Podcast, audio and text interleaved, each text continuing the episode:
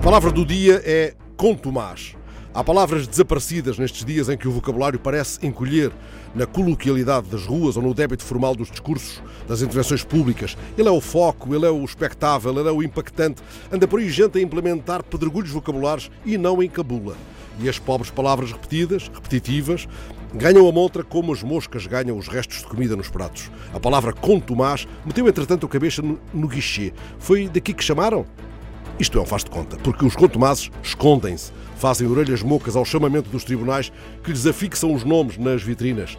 JN conta hoje que há 15.178 indivíduos que a justiça portuguesa não consegue encontrar.